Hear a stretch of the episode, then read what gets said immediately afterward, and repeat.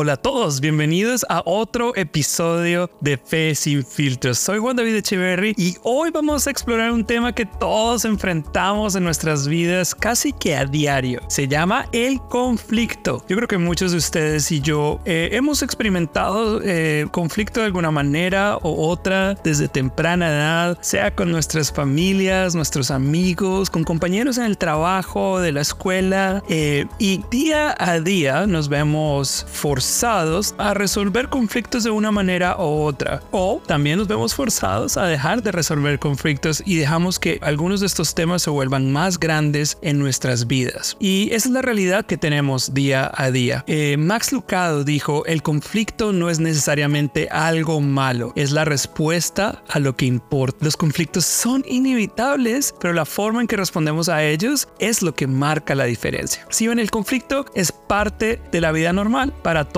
nosotros. Y en algún momento de nuestras vidas todo lo experimentamos. Como seguidores de Jesús no estamos exentos del conflicto. Estos pueden surgir en nuestras relaciones familiares, en el ámbito laboral o incluso dentro de nuestras propias iglesias. Pero ¿qué hacemos con los conflictos cuando ellos tocan nuestras puertas? Creo que es una respuesta que tenemos que encontrar juntos y tenemos que revisar cómo eh, lidiamos en el conflicto y con el conflicto. Especialmente hoy que vivimos un mundo, eh, un mundo lleno de conflictos, donde hay eh, la guerra entre Israel y Palestina, entre Ucrania y Rusia, y cada vez vemos que más y más tensiones se crecen a nivel mundial. Tenemos conflictos políticos, conflictos sociales, eh, y todos los días tenemos que enfrentarnos a un conflicto u otro. La pregunta es, en nuestra fe y como cristianos, ¿cómo deberíamos enfrentar estos conflictos? Creo que eh, eh, es, es, una, es una pregunta que yo me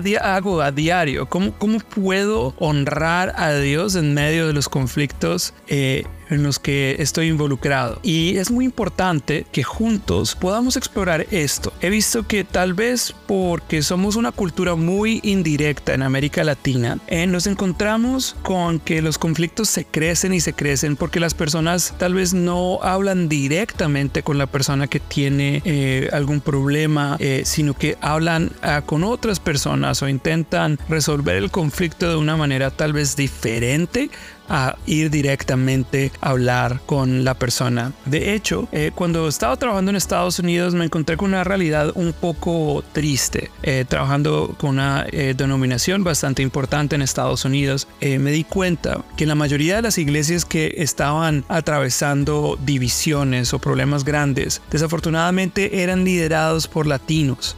y esto a causa de que los conflictos cuando se enfrentaban ya era muy tarde para enfrentarlos. Eh, porque no se hablaba de ellos, no se hablaba de las cosas de frente. Y creo que hay dos, eh, dos respuestas a por qué esto pasa. La, primera es que tal vez somos muy indirectos como cultura, somos muy indirectos, somos una cultura de eh, vergüenza y honor, entonces no nos gusta estar avergonzados y no nos gusta y nos gusta estar en honor, tampoco nos gusta avergonzar a otros. Entonces hay un tema complicado en ese lado y, y, por, es, y por ende somos una cultura indirecta. Pero el otro tema eh, también en este lado es que muchas veces no se nos ha enseñado a enfrentar el conflicto de una manera correcta y en la mitad de eso eh, tenemos que aprender a, enfrentar conflictos, a, que los conflictos son normales, a que, a que por ser cristiano no significa que no vamos a tener conflictos. De hecho, Jesús tuvo muchos conflictos. Eh, y, en la palabra de Dios se ven muchos conflictos también con Pablo, eh, muchos conflictos en el Antiguo Testamento.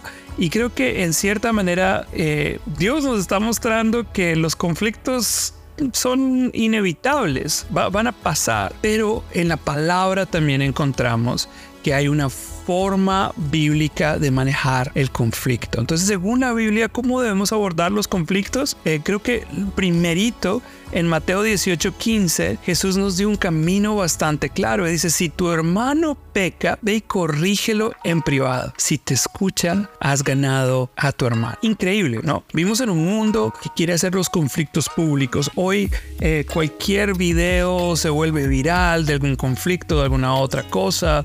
Eh, varias personas que no están felices con algo, salen a protestar, hacen un montón de cosas, pero aquí la palabra nos está enseñando algo que tal vez va en contra de la corriente. Y dice, si tu hermano peca, ve y corrígelo en privado. El primer punto es que tenemos que corregir en privado las cosas. Y hay algo bastante lindo de esta parte del conflicto. La segunda parte dice, si te escucha, has ganado a tu hermano. Eh, me encanta eso porque cuando logramos superar conflictos, nuestras relaciones se vuelven más fuertes. Y esta parte de has ganado a tu hermano es como tienes una persona más en tu familia. Charles Stanley nos recuerda que no se trata de ganar una discusión, sino de ganar a un hermano.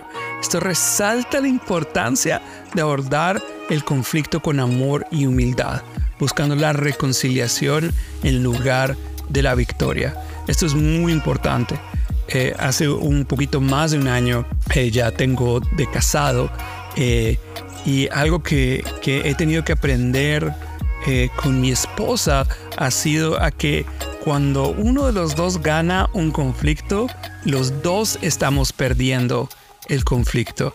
Entonces nos hemos dado cuenta que los conflictos nos están ayudando más a eh, entendernos el uno al otro y a buscar la reconciliación más allá de buscar la victoria. Pero no solo funciona para eh, parejas casadas, esto funciona para cada uno de nosotros. La única cosa con las parejas casadas es que nosotros nos toca vivir juntos eh, y nos toca hacer que las cosas funcionen o vivirla bien pesada, ¿no?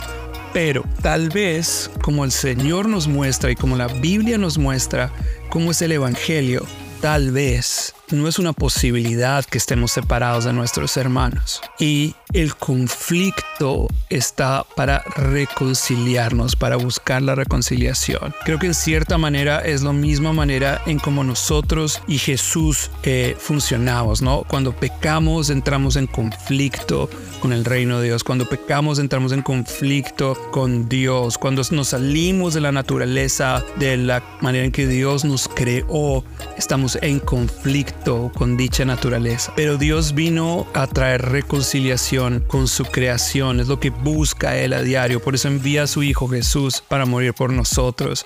Y es la misma manera que nosotros tenemos casi que usar en nuestras vidas. Para abordar el conflicto tenemos que abordarlo con amor y humildad, tenemos que abordarlo buscando la reconciliación. Es importante que cuando tenemos algo en contra de alguien, especialmente cuando son nuestros hermanos en, Cristo, tenemos que estar buscando la reconciliación, la paz.